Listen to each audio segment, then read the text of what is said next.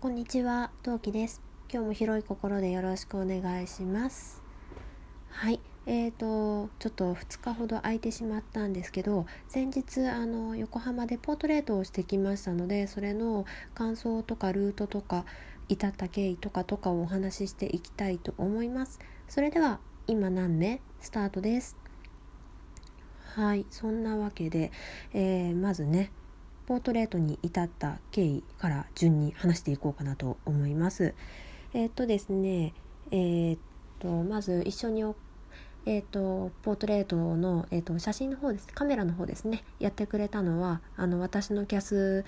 によく来てくれるコスプレというかの時のまあカメラ関係のお知り合いのレディ君っていう男の子なんですけどなんでね彼と一緒に今回うん5日3月5日に撮影しようとなったかって言いますとまあえっ、と私もともとなんだろう2面ん？2次元？違う何て言えばいいの？紙媒体静止画のあのものが割と好きで、まあ、漫画とかもそうですよね。あのまあまあお手軽っていうのはまたちょっと違うんだけど自分でもその作品になりうることができるものなんですよね私の感覚的には。でねそれを何だろう私の脳みそをより具現化してくれる人っていうのがやっぱカメラマンさんであるわけなんですけどでねまああのレディ君と知り合ったのはあのこれの1個前かな？んのえっ、とトークでも話したように2年半前になるんですけどその時にねちょっといい感じにすり寄せができそうな方という子だなと思いましてそれでねあのもうでもレディ君と知り合った時はすでに私妊婦だったのでじゃあ子供が生まれて一段落したらまたやろうねってずっと言ってたわけですよ。でねまあそのいつかまたやろうねがついにやってきたわけですよタイミング的にも。でまあ私の希望で横浜で撮影がしたいという旨を伝えまして今回の撮影に至ったわけです。はいうんなんかまとまってたかどうかわかんないけど次に進みますね。で えっと、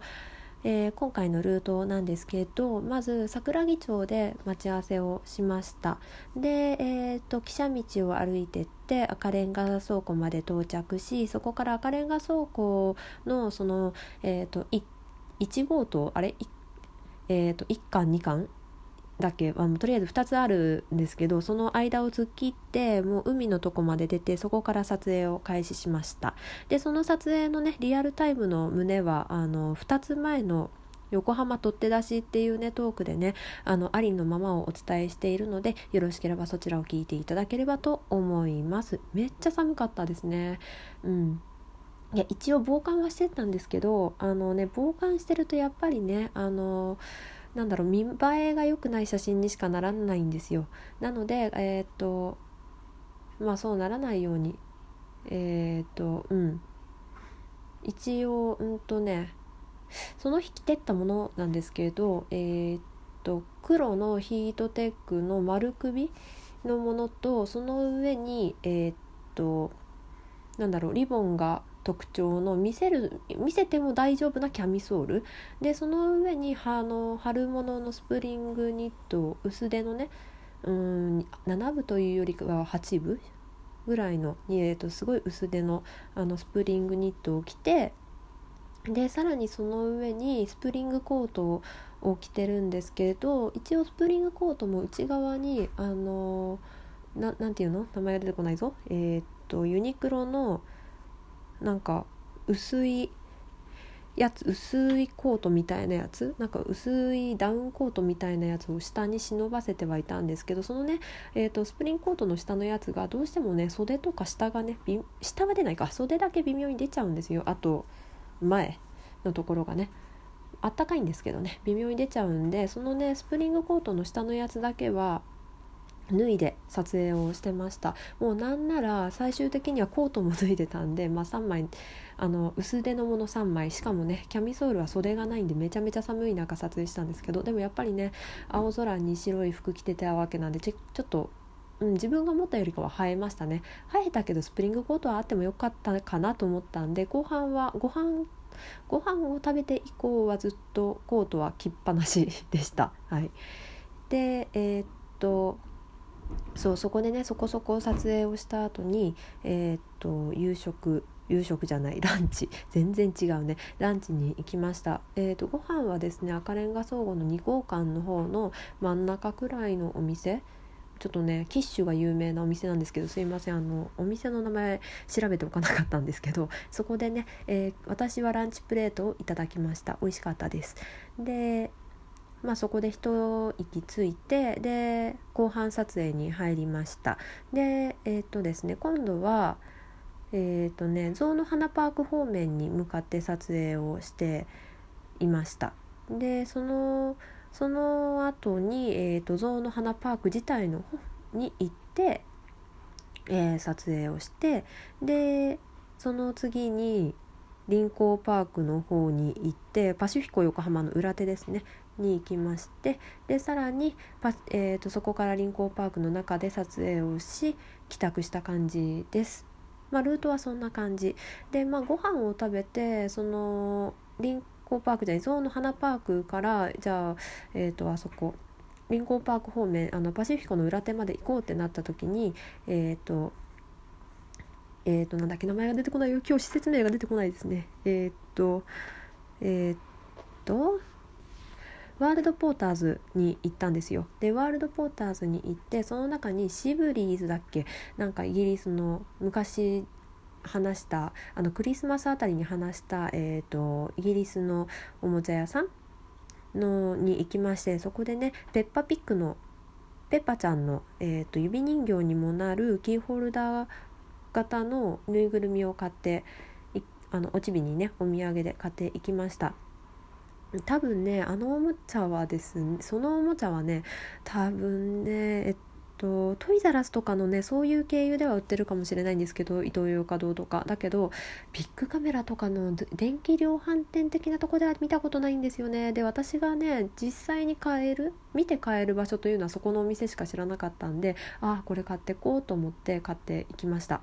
でまあそんなこんなしながらあのパシフィコの裏手まで出たんですけどいやあの日はね海が大荒れでしたね。海パタで撮影をしていたんですけどもうねえっ、ー、とどういう状況かっていうとレディ君が、えー、プカリ桟橋っていう何ていうのえっ、ー、とえっ、とねちょっとちっちゃい船観光船っていうか、えーと連絡船が横浜駅からの横浜駅の方からあの出てるなんか連絡船っていうかがあるんですけどあのそのね船がの乗り入れのところができるところがあってでそこのね位置から私をそのパシフィコの真裏にいる私を狙うみたいなだいぶ距離がある感じで撮影してもらいました。うん、でで、まあ、それ撮ってえー、っと臨港パークの橋の下橋があるんですよ。の下で撮影をしたらですねうんとまあじじからちょっとおちびがそろそろあのご機嫌斜めマックスでなので限界値なのでちょっと帰ってきてくださいとのご要望がありまして本当はねプラス1時間やるはずだったんですけど1時間早く帰宅させていただきました。もう本当にねレディ君にはね予定がズタボロで本当申し訳なかった。本当にね本当にすいません。ありがとうございました。もうおかげさまで色もうそのその後のことがめちゃめちゃ助かりました。本当ありがとうございました。はい。うん。でね。まだちょっと写真はパラパラとしか見れてないんですけどまあ、もうすでにダウンロードは済ませましてパラパラしか見てないんですけど今回のね私のちょっとね個人的なテーマとしてはラジオトークと私みたいな感じであの撮影をちょっぴりしてもらったんですけどうんすげえ綺麗。めちゃめちゃ綺麗です写真は、うん、でもなんか久々にモデルをやってみた感想としてはそのなんだろう。昔できてたことがやっぱできてないんですよね。2年半前にはできてたことが。例えばねなんか自分が思ってた以上に猫背だったり逆に反り腰になっちゃってたりあとね私ねガニ股なんですよ。でいつもだったらというか2年半前だったらちゃんと足がピシッて揃えていたりちゃんと意識してられたことができてないなって思うことがねちょこちょこあってそこは改善と反省点ですね。なのでね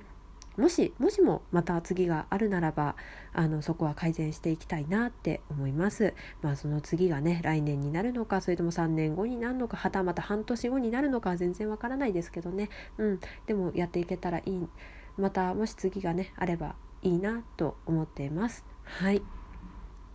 なんかねあの某トーカーさんの話によりますとあのトーカーさんかあの特に女性の方はあの美人な方がすごく多いということで本当にねいや私も顔出し写真は絶対載せるつもりあんまり載せるつもりないんですけど絶対じゃないね。もう半分は出したからね。あのあんまり載せる気ないんですけどもうね絶対みんな可愛いだろうなって内心ねいつも考えております。はい。もうね何かそうだな